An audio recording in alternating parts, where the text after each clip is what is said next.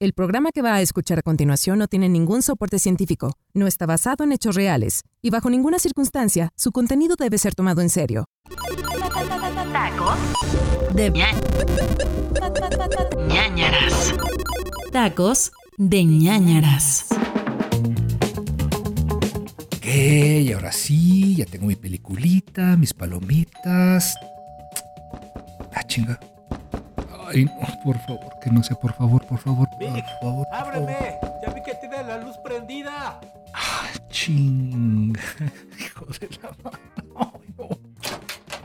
Ay, hola, Humberto, qué pedo, ¿cómo estás? ¿Qué quieres, güey? No mames. Mira, ya me invitaste a tu pinche fiesta toda chafa esa que no llegó nadie. Ya me llevaste al bosque todo pinche perdido el otro día que fuimos. Tuve que tirar mis pantalones, por cierto, que estaban un poco indispuestos. Y este, ya quiero un maldito fin de semana, sentarme tranquilamente, iba a ver una película, estoy aquí tranquilo, ya me hice mis palomitas y luego llegas ahora, ¿qué quieres? ¿Qué, qué, qué puedo ayudarte, Humberto? ¿Qué andas haciendo tan lejos de tu casa? ¿Te corrió tu señora? Dime, ¿qué pasó? ¿Qué? No, no, no, no pasó nada. ¿Qué estás haciendo? O sea, no pasó nada. ¿Te echaste todo el viaje eh, por nada? Sí, no, nada. Nada más pasa a saludar. No, pues pásale. Siéntate. ¿Quieres una cheve? Iba a ver una película, te dije. Hay palomitas, cheve. No mames, güey, como una cheve. ¿Qué crees que soy de Chihuahua? Aquí le decimos chela, cabrón. ¿Chela? Ok. Pues ¿quieres una, ¿quieres una chela, amigo? Va. Pero, pero ligerita, porque ya ves que luego me hace mal. Va, va. ¿Y qué estás viendo en la tele, eh? El exorcista, güey, va a empezar apenas. ¿Por qué? No, no, no, nada, nada más. Ok. ¿Qué? Nada.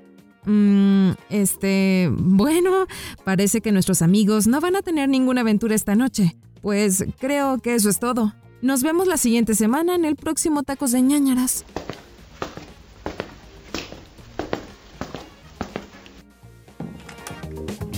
Oye, güey, pero sí sabes que los exorcismos son reales, ¿cierto? Ya sabía. ¡Avísame! Casi no llego. Perdón. Ángeles, demonios, Dios, Lucifer. Durante siglos la humanidad ha estado maravillada y al mismo tiempo aterrorizada por estos seres, algunos inspirándonos, dando fuerzas en momentos difíciles, creadores de empatía con nuestros semejantes, otros convirtiendo tus pesadillas en realidad, primero seduciendo tu mente, tentándola con lo prohibido, solo con la intención de perturbarla hasta la paranoia, carcomiendo poco a poco hasta dejar un vacío donde tu alma se encontraba. Tacos de ñañaras.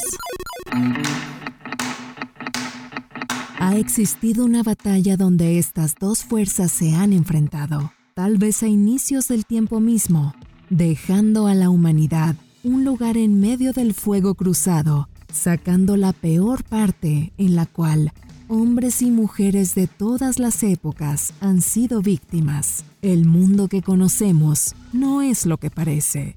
La época moderna ha desplazado esta lucha del bien contra el mal a la literatura, a la televisión, a la pantalla grande, dejándolo como solo ficción, ignorando que la batalla continúa en las sombras y entes malévolos como sus soldados. Con el pasar del tiempo, y tal vez por su necesidad de supervivencia, los seres humanos han desarrollado armas que intentan defenderlos de estos seres, rituales que solo un puñado de hombres son capaces de realizar. Estamos hablando de los exorcismos.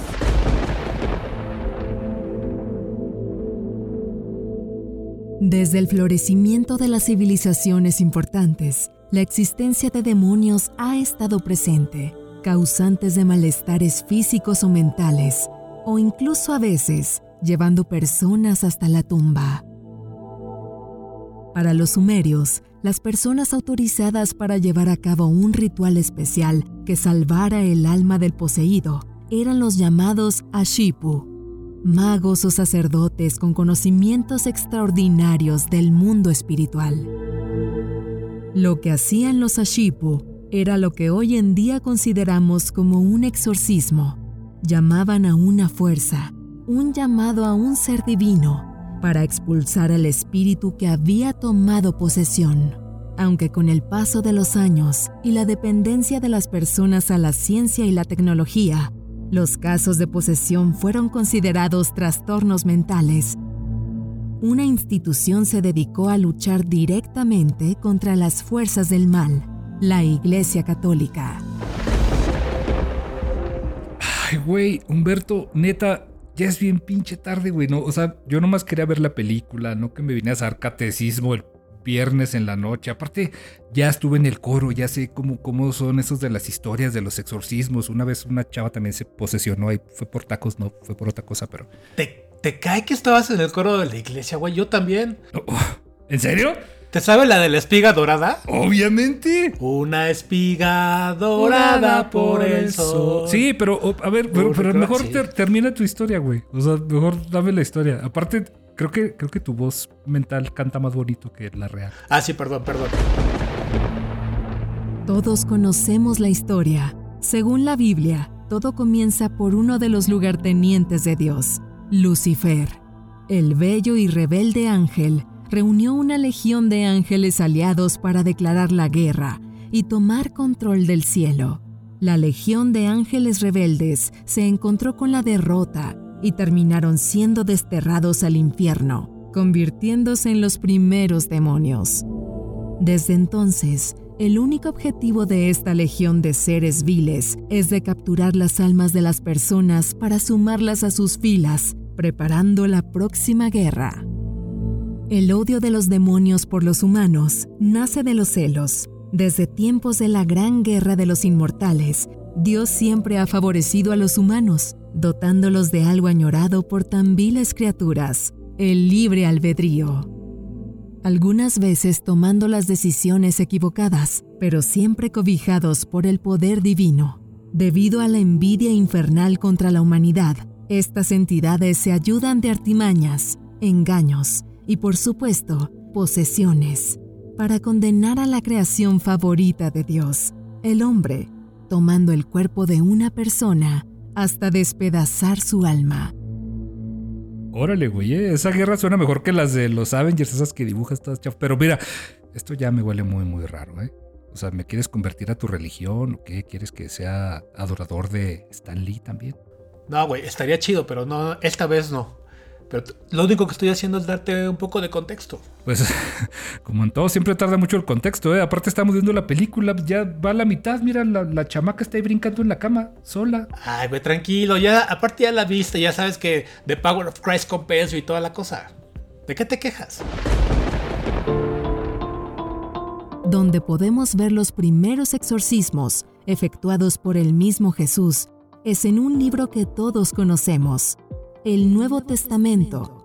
Frases que encontramos en la Biblia como, y cuando salió él de la barca, enseguida vino a su encuentro de los sepulcros un hombre con un espíritu inmundo, y le preguntó, ¿Cómo te llamas? Y respondió diciendo, Legión me llamo, porque somos muchos. Pero, ¿cómo puede llegar un demonio a poseer un cuerpo? Primero hay que establecer la distinción entre la posesión, la tentación y el pacto demoníaco. En los dos últimos, el demonio actúa desde fuera del sujeto, o sea que no se introduce en su cuerpo, actúa desde atrás, susurrando, incitando a la persona a cometer varios actos que poco a poco contaminarían su alma. En el caso de la tentación, el objetivo es que la persona incline su voluntad hacia el pecado, ofreciendo un pacto que le concederá sus más profundos deseos, a cambio de su alma, creándose así un compromiso entre ambos que, cuando sea el momento, el demonio regresará a reclamar su premio. En cambio, el objetivo de la posesión es muy diferente, mucho más cruel y despiadado. Consiste en que un demonio o varios demonios entren dentro del cuerpo de la víctima para fusionarse en un solo ser, atrapando su alma en lo más oscuro de la mente, para que poco a poco se alimente de ella, usando sus miembros, moviendo su lengua y hablando por él. total control de su cuerpo y con el debido tiempo de su alma. Así, el ser humano se convierte en un instrumento del demonio. Uno o varios espíritus infernales se apoderan de su cuerpo y desde entonces la persona pierde su libertad, el ejercicio de su voluntad se anula y en consecuencia queda eximida de la responsabilidad de sus actos, convirtiéndose la posesión como el acto más vil y aterrador que a una persona le podría pasar. ¿Cómo ves? Pues la verdad, muy interesante tu maldita clase de historia y todos tus cuentitos para espantar niños. Pero Humberto, a ver, entiende una cosa, güey. Estamos viendo una película. Nada de esto es real, son actores y ya. ¿Seguro que estás seguro, seguro? Evidentemente, no estás viendo, mira, ahí están. O sea, es Linda Blair y la señora de este Requiem por un sueño, cuando era joven.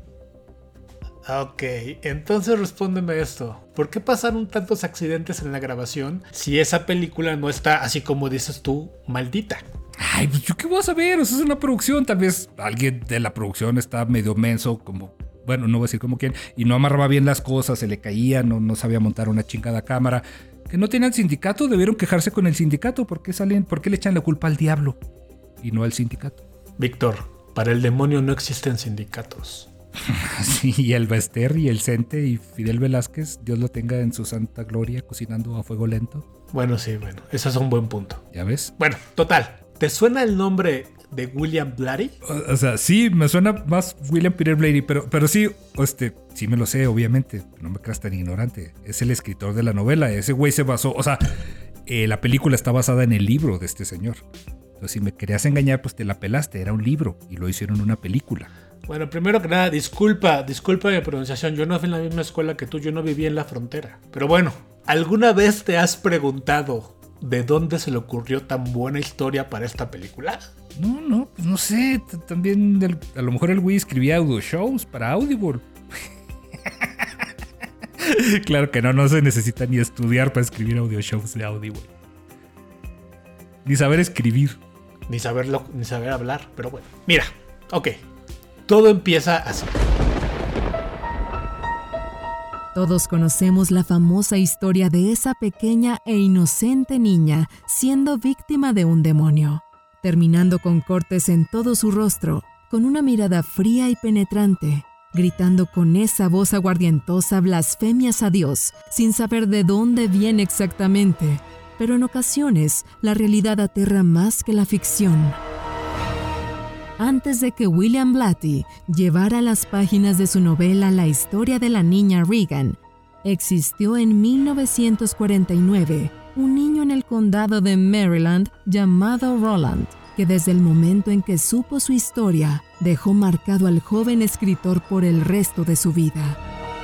Roland era un niño común y corriente de esa época, hijo único proveniente de una familia luterana bastante normal. Robbie, como se le llamaba de cariño al pequeño, tenía una compañera de juegos, con la cual pasaba la mayoría del tiempo, la tía Harriet. Eran inseparables, pero Harriet tenía un secreto. Le gustaba jugar con fuerzas más allá de su comprensión. A pesar de que la familia tenía una devoción cristiana muy arraigada, Harriet, tal vez por aburrimiento, curiosidad o simplemente tratar de entender qué hay en el más allá, le gustaba practicar el espiritismo, usando herramientas muy peligrosas como la Ouija para buscar y comunicarse con otras entidades. Lo que Harriet no sabía es que no siempre es algo bueno lo que está del otro lado escuchando. Nunca falta la chingada tía metiche en todo, ¿verdad? Sí, el problema viene después. Sí, claro, o sea, pelearse por los terrenos de la abuela en Navidad y luego o en Año Nuevo y, echar a perder toda la fiesta. No, güey, escucha. Con el pasar de los meses, Harriet le presentó a Roland estas herramientas. Él, siendo un niño tan pequeño, no logró ver el peligro que representaba y empezó a usar la tabla incluso cuando no se encontraba con Harriet. Era su pequeño secreto. Inexplicablemente, Harriet empezó a enfermar, primero con ligeros síntomas, insomnio y dificultad para respirar, pero en los meses consecuentes su cuerpo comenzó a deteriorarse cada vez más y más, hasta que un fatídico día terminó sucumbiendo. Los doctores decían cáncer, pero había algo ahí que no cuadraba. Tras la muerte de la tía Harriet, Roland cayó en una depresión inmensa. Dejó de comer, pasando horas acompañado solo de su tristeza. Se sentía deprimido, asustado, incluso molesto con el Dios que le enseñaron a amar. Durante muchos días, Roland, aferrado a una simple esperanza de volver a escuchar algo de su tía, pasó enclaustrado en su habitación usando esa tabla maldita que era lo único que le quedaba de su compañera de juegos. Roland, sin saberlo, se estaba convirtiendo en la víctima perfecta para alguna fuerza sobrenatural que ya lo observaba desde las sombras. Todo empezó con extraños fenómenos, ruidos inexplicables en toda la casa. Escucharon goteos y arañazos, cosas que sonaban como ratones en el ático. Robbie, como cariñosamente le nombraba a su tía, constantemente tenía problemas para dormir, despertando a medianoche, sudando y gritando. Y en otras ocasiones, cuando lograba conciliar el sueño, justo antes de caer dormido, en la esquina de su habitación, junto a ese caballo de madera, el cual pasaba horas empujando su tía Harriet, sentía una mirada clavándose en él Roland no estaba solo en esa habitación. Conforme los días transcurrieron, estos fenómenos empezaron a hacerse más notorios y más violentos cada vez. Se sentía un ambiente denso y sombrío por toda la casa, en especial cerca del pequeño Robbie. Ya no solo se trataba de unos cuantos ruidos en el ático, esta actividad paranormal pasó a ser algo más agresivo cuando, una fría noche en la que la familia se disponía a dormir, de pronto, al apagar la luz de la habitación, Robbie entró a las sábanas para tratar de dormir después de todo lo ocurrido. Un ruido estruendoso rompió el silencio de la noche. El pequeño reloj despertador que estaba a un lado de la cama de Robbie salió volando por el cuarto golpeando la pared, quedando totalmente inservible. Robbie rápidamente se levantó de la cama y los padres asustados irrumpieron en el cuarto encendiendo la luz. Cuando en ese momento y ante la mirada atónita de todos, el colchón empezó a vibrar y a moverse violentamente, como si un terremoto estuviera sucediendo en ese momento. Pero de pronto se detuvo y un olor a excremento y azufre inundó la casa. A ver, olor a caca, Humberto. O sea, por, lo que cuentas, creo que esta familia tenía un serio problema con sus tuberías, o, la dieta, o la cena de Navidad, o haber hecho que la abuela hiciera corajes el día de Navidad. No sé. Pues sí, güey, pero ¿cómo te explicas que en ese momento, justamente en ese momento empezó el olor? A ver, ¿cómo, güey? Aparte, dicen que el olor a azufre es el olor del infierno. Oye, con razón, Metro Pantitlán empieza a oler así como a las 3 de la tarde. Y mira que yo pensé que eran los godines, ¿eh? después de comer tacos de moronga, los tacos sudados. Hijo, qué buenos tacos sudados hay en Metro Pantitlán. Neto, si te estás espantando, dime, güey. Porque siempre que te empiezas a espantar, empiezas a decir tus chistes todos pendejos y así, y a mí me empieza a dar algo de miedo. A ver, a ver, espérate. O sea, también, la vez del lago me sentía mal y luego me llevaste ahí con engaños. Pero a ver, ¿qué pasó con Robbie entonces? ¿Por qué empezó a vomitar verde? ¿O se hizo pipí en la alfombra? ¿O se volteó así como araña? ¿O, le dijo a, un vecino, te vas a morir allá arriba? Sí me sé la película, pendejo, ¿eh? Sí, pero esa no es la historia. Fíjate, aquí empieza lo bueno. Después de la fatídica noche que vivió la familia de Roland, la tensión en la casa escalaba. Los ruidos eran cada vez más comunes. Las cosas se movían de lugar, empezando con platos, vasos, hasta que un día, mientras desayunaban, la silla donde Roland se encontraba sentado, de pronto sin previo aviso, el niño fue arrojado varios metros, como si algo o alguien lo hubiera empujado con todas sus fuerzas. Algo no estaba bien. Robbie era el objetivo, y la familia lo sabía.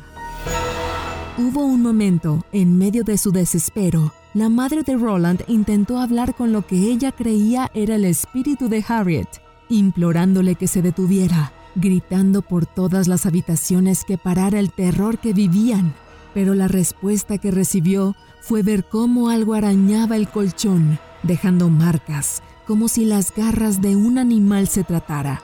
Robbie se encontraba cada vez peor. Prácticamente no comía. En ocasiones se desconectaba del mundo, dejando su mirada perdida. En otras, ataques violentos contra su madre y padre. Parecía que el niño, que era su hijo, se estaba desvaneciendo poco a poco.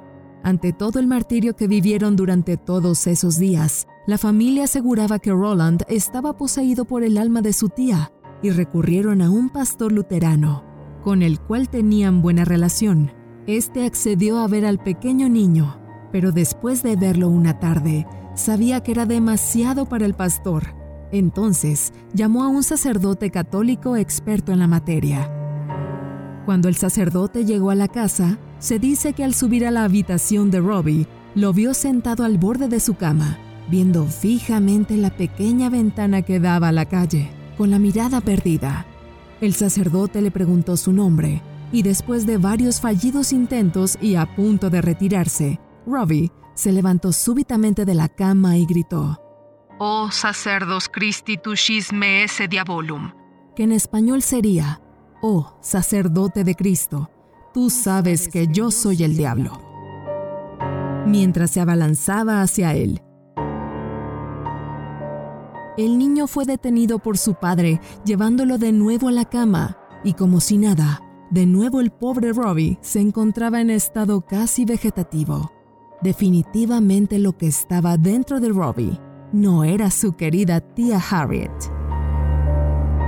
Después de tan traumática experiencia, el sacerdote solicitó el permiso de la iglesia para llevar a cabo un exorcismo, pero antes se buscó un avalúo mental y físico del niño Robbie pasó varios días internado en el hospital psiquiátrico de Georgetown.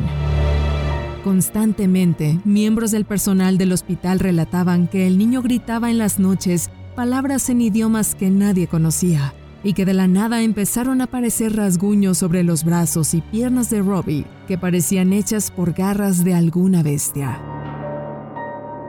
Robbie seguía sin mostrar mejoría y terminó siendo expulsado del hospital porque un día tuvo uno de esos episodios y atacó de nuevo al sacerdote católico, pero esta vez el padre no estaba ahí. Logró herirlo en el rostro solo con sus pequeñas manos. Definitivamente Robbie se había vuelto un peligro para todos los que lo rodeaban. Se le sugirió a la familia que Robbie fuera bautizado y desesperados accedieron, llevándolo a la iglesia, pero al momento de cruzar la puerta, Robbie, que hasta el momento se encontraba tranquilo, se transformó y luchó con todas sus fuerzas para dejar el lugar. Se necesitaron varias personas para sujetar al pequeño niño frente al sacerdote y llevar a cabo la ceremonia. A ver, mira, si me llevas a huevo a misa también me pondré así, ¿eh? O sea, digo, ya a estas alturas nadie quiere... ¿Quién va a misa? Nadie. Y luego levantarse tan temprano en domingo, por favor. A esas dos horas me estoy llegando a la casa apenas. Vic, la iglesia es suelo sagrado y es el único lugar donde el demonio se siente vulnerable. Como yo en un buffet de mariscos o de ensaladas. Bueno, pues, público difícil, ¿eh? ¿Qué pasó? ¿Se curó el morro ese o qué? Ya, cuenta. Bueno, pues le bajó un poco. Y la familia se mudó a San Luis creyendo que ya la pesadilla acabaría y todo. Pero en realidad no fue así. ¿San Luis Potosí? Sí, güey, San Luis Potosí. Qué raros, ¿eh? Quesos de tuna. Mm.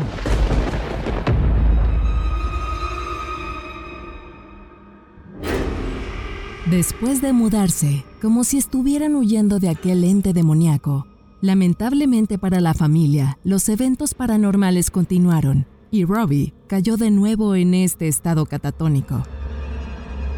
Los padres, aún sin perder esperanzas, contactaron al padre William, reconocido por sus conocimientos sobre exorcismos y demonología, al observar al pequeño Robbie, inmediatamente solicitó el permiso del arzobispado para realizar el ritual de exorcismo y expulsar a la entidad que se encontraba dentro del pequeño.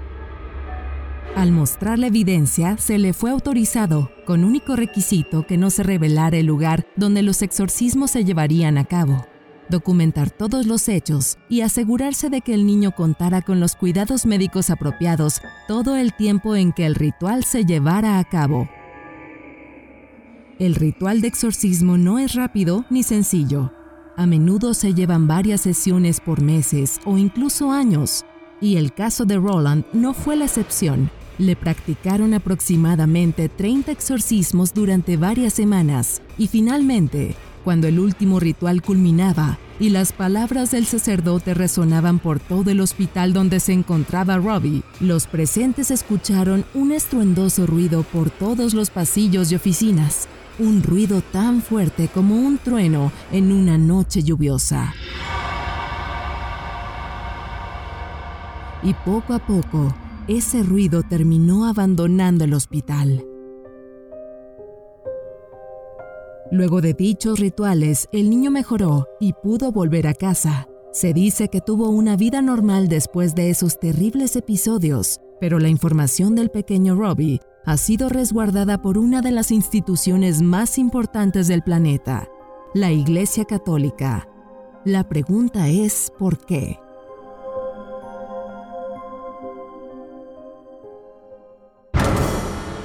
Ay, cabrón, se fue la luz. Pues sí, güey, ya págala. No, pendejo, pues está apagada, no te estoy diciendo que se fue. Digo, ah, apagada, apagada también está, pero ¿por qué carajos cada que estoy contigo pasan este tipo de cosas, Humberto? No, no, ni me digas, ni me digas. Güey, porque ya te lo dije, hay alguien o alguienes que seguramente no quieren que descubramos la verdad. ¿Por qué crees que estas historias siempre las disfrazan con películas y series y todo este rollo? Es una conspiración para que no le demos importancia. Ya, ya, ya sabía que ibas a salir con algo así, pero mira, ya que no hay luz, no podemos seguir viendo la metada película. A ver, ¿qué otra historia te sabes o qué mínimo para pasar el rato en lo que regresa la luz? Ay, mira, ya ves, hasta te ves bonito cuando me pides así las cosas. Pero bueno, ahí te va. Si quieres, ahí va, con las películas. No tengo tema y creo que la siguiente pues es igual de conocida y, y terrorífica, güey. El famoso exorcismo de Emily Rose. ¿Has visto esa película?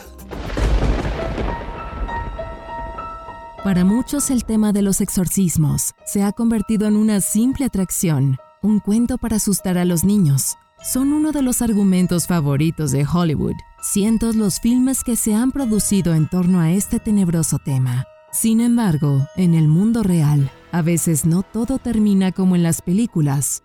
A veces los malos ganan, y así fue el lamentable caso de Annelise Michel. La pequeña Anne, como la llamaban cariñosamente sus padres, nació en el seno de una familia convencional de clase media y con fuertes creencias católicas. Disfrutaba de su adolescencia como cualquier otro joven de esa época, con sueños de ser una maestra e ir a la universidad. Amable, dulce y obediente, Anne era una joven de buen corazón con todas las criaturas. Frecuentemente rescataba animales para darles refugio. Hasta que, una tarde fatídica, caminando de regreso a su hogar, la pesadilla de Annelise comenzó. Sin razón aparente, comenzó a tener un ataque de epilepsia que terminó con una Annelise internada en un hospital psiquiátrico. Diagnosticada con epilepsia y ya en casa con su familia, Annelise dejó esa feliz vida para encontrarse recluida en su cuarto la mayoría del tiempo. Muchas noches sufría de ataques epilépticos congelando su cuerpo, como si de una figura de mármol fuera. Cuando la noche no iba tan mal, sufría de insomnio y una fatiga descomunal. Sin saber qué le estaba sucediendo, Annalise cayó en una profunda depresión, debilitando no solo su cuerpo, sino también su alma, convirtiéndose en una presa fácil para los demonios que ansiaban poner sus manos sobre ella. Durante días, la condición de Anne fue empeorando. Ya no solo eran convulsiones, empezó a manifestarse daños físicos y una aberración por figuras religiosas, destruyendo los cuadros y crucifijos que tenían colgados por toda la habitación. Por las noches, comenzó a escuchar voces incitándola a lastimarse, a no comer o beber. El cuerpo de Anne se empezó a deteriorar rápidamente. Su depresión cada vez era más grande y esta era acompañada por comportamientos agresivos. Gritaba durante horas y tan fuerte que dañaba sus cuerdas vocales al punto de escupir sangre, insultando, mordiendo y golpeando a toda su familia. Realizaba actos perturbadores, como la ingesta de su propia orina o de insectos que encontraba en su cuarto. Ah, mira, estaba en esa dieta keto entonces. No, güey, pero ahora que si lo dices así, sí sirve que bajas un poquito de peso, cabrón. No estaría mal considerarla. ¿Me estás diciendo gordo infeliz? O sea, no gordo infeliz, sino gordo infeliz tú. No, no, no.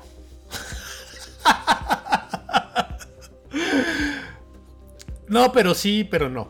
¿Cómo crees, hombre? Déjame continuar mejor. Cuando la ciencia no funciona, es momento de recurrir a la fe.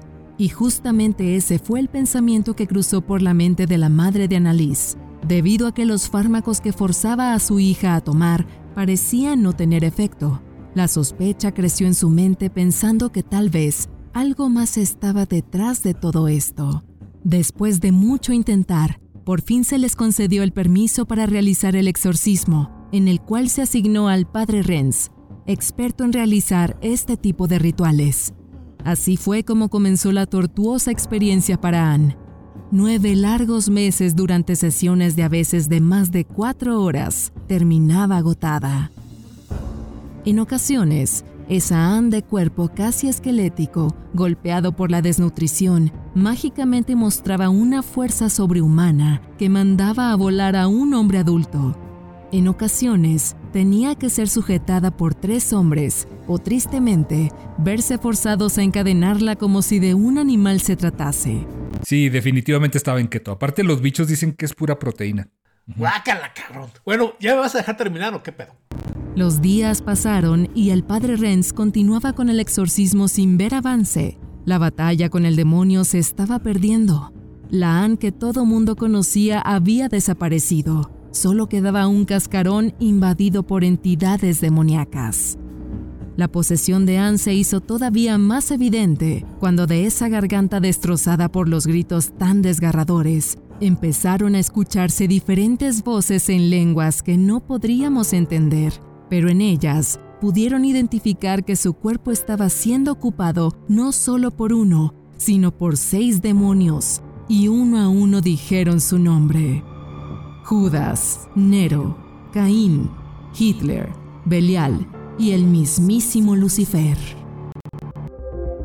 ¿Hitler? ¿Lucifer? O sea, ¿cómo carajos Hitler, güey? O sea, le salió bigotito a la morra, ¿qué? Bueno, güey aparentemente, pues si eres muy malo en la vida, te suben el grado en el infierno o alguna cosa así, güey. Yo, yo qué sé, yo soy un santo, yo no sé de esas cosas. Güey, ya, ya te estás inventando cosas, o sea, ¿de dónde sacaste eso? Güey, si no me crees, existe muchísima evidencia. Además, chécala en internet. Dejaron grabadas más de 40 cassettes con los exorcismos que le aplicaron y lo que dicen cada uno de ellos. Y mencionan esos nombres. Ah, sí, los mentados cassettes. Se aguantaban mucho, ¿verdad? O sea, yo tenía un cassette de mocedades, el de ¿Quién te cantará con esa guitarra? ¿Quién la hará cuando no esté yo? ¿Quién hará tu casa? Para la primavera del año de 1976, el cuerpo de Anne sucumbió al mal, sufriendo de neumonía y anemia. Annelies dijo que a la medianoche los demonios la abandonarían, y es en ese momento cuando, con el rostro sereno, se sumió en un profundo sueño, dedicando sus últimas palabras a su madre. Lo único que pudo decirle fue, Madre, tengo miedo. En la autopsia de Annalise se le atribuyó su muerte a algo menos paranormal, desnutrición y deshidratación, sus padres y los exorcistas fueron acusados de homicidio por negligencia. ¿Qué causó la muerte de Annalise y quién fue el responsable? ¿Fue el fanatismo humano o un ser infernal? Tanto el cura y los padres fueron llevados a juicio, y ahí intentaron probar la presencia de los demonios, poniendo las cintas grabadas en las que se oían extraños diálogos, como el de dos demonios que discutían sobre cuál de los dos debería abandonar primero el cuerpo de la chica. Uno de ellos se llamó a sí mismo Hitler y hablaba con acento extranjero. Al final, se declararon culpables y se les condenó a seis meses de cárcel, sustituidos por una fianza y tres años de libertad condicional. Pero hasta el día de hoy, la madre de Anne está convencida que no fue el error humano el que terminó con la vida de su hija. O sea, que ya hablaba alemán la morra. Güey, neta, o sea, ya sé que le querías meter feeling a tu cuento y onda y mood y todo, pero sí te pasaste con esa jalada del alemán, ¿eh? Oye, pinche grosero, te estoy hablando, contéstame. Güey. Berto, ¿qué tienes, güey? Víctor, Víctor. Cristo Jesús, Padre nuestro que estás en los cielos. Ay, San Humberto Ramos bendito, que el Spider-Man no, salga poseído. Cabrón, tú continúas con tu mamá. ¿No ves que me estoy ahogando con la puta palomita, güey? Pásame un poquito de agua, cabrón. Pues tú, cabrón, pues era, era una, ¿no? Te, te metes todo el pinche puño también. Mastícalas, ham, ham, ham. Ay, chingado, ¿no te mordiste la lengua? Y luego aparte todo miedoso, güey, ni quien te viera. Oh, bueno, pues otra vez con tus pinches chistes de gordos y grandotes y te, te parten tu madre, ¿verdad, pendejo? No le tienes miedo al diablo tú, ¿verdad? No, güey, porque le saco la cruz. El cielo y el infierno están aquí desde que abres los ojos. Cuando subes al transporte o al mirar por la ventana, existen fuerzas que no podemos comprender, pero están ahí, luchando constantemente, en las sombras, listas para reclamar el tesoro más grande, tu alma. Tal vez es algo que deberías considerar al ir a dormir. Síguenos en nuestro siguiente programa de Tacos de ñañaras. Hasta pronto. Tacos de ñañaras. Voz, Humberto Ramos y Víctor Hernández. Narradora, Kiria Montoya. Escritor, Iram Chávez. Editor, Uriel Islas. Productor, José Luis Nava. Productor ejecutivo, Manny Mirabete. Esto es una producción de Máquina 501 para el mundo. De nada, mundo.